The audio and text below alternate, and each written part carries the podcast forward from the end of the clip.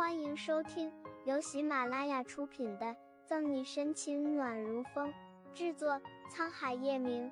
欢迎订阅收听。第五百六十二章，五年后，我们也可以让他消失。左心言小心翼翼的搀扶着月璇的手腕，在后者的眼中，无疑是更加分了。新阳睡下了吗？月璇一进来，率先看了看后厅，压低声音。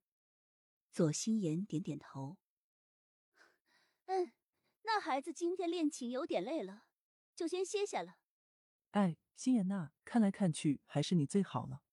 在玄关换完鞋子，月璇轻轻的拂过了左心言柔顺的发梢，眼中神色微动，忍不住的感叹道：“玄姨说什么呢？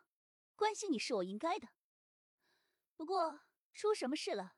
我看你这么着急。”左心言落落大方，心中却在好奇发生了什么事，让一贯注意作息的月璇这个时间段了还来找他。哎，还不是陈玉的事。月璇长长叹了口气，拍拍左心言的手掌，细腻的肌肤触感让人觉得舒适。玄姨，您的手太凉了吧？快到空调下热热再说。左心言一脸担心的牵着他，再往沙发上走去。吩咐女佣倒水支走他，才说：“是陈玉做了什么事，让玄姨这么生气吗？”一瞬间，偌大的空间里就只剩下他们两个人，肉眼可见的月璇放松了许多。还是心言，你最会让我省心。现在我想到沈西那个小贱蹄子就难受，心堵得慌呢。月璇一脸无奈又无力的表情，将他的手给抓得紧紧的。左心言连忙安抚道。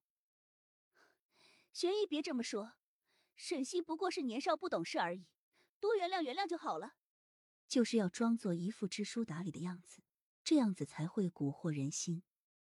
这种简单的道理，左心言早就已经安守于心了。看着左心言懂事的模样，再和沈西一对比，简直就是天差地别的差距。月璇自然也看出到底是谁好。沈西样样都不如你，真不明白陈玉到底看上他哪点好。月璇一边感叹一边惋惜：“心妍呐，你告诉玄一实话，你对陈玉是怎么想的？”月璇非常的认真严肃，完全不像是在开玩笑。左心言自然也明白这是在考验他，脸色立马就顿住了，随后隐隐约约的泪珠爬上了眼角，咬了咬下唇。左心言眼里氤氲着雾气。玄一，要说不喜欢陈玉是假的。可是他现在已经紧紧的被沈西握在了手心里，我有什么办法能够挽回啊？至于孩子，我不奢求陈玉对我们母子负责，只希望他可以经常来看看新阳。月璇终于听到了自己满意的答案，沉声道：“心言，你只要爱着陈玉就对了，在我心底，唯有你才是我们叶家认可的媳妇。”其他人都不可能进叶家的门，更不要妄想叶氏集团总裁夫人的位置。看着月璇激昂的神色，立马就明白了，他今天想来做的就是稳固军心。儿媳妇，明明他们刚刚的话题还只是沈西，现在立马就扯到了儿媳妇。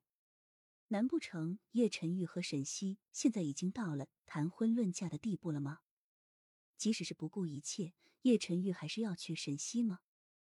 左心言嘴角微微勾起，像是嘲讽一般对自己无奈的笑笑，很快就缓和了过来，又换了一副面孔。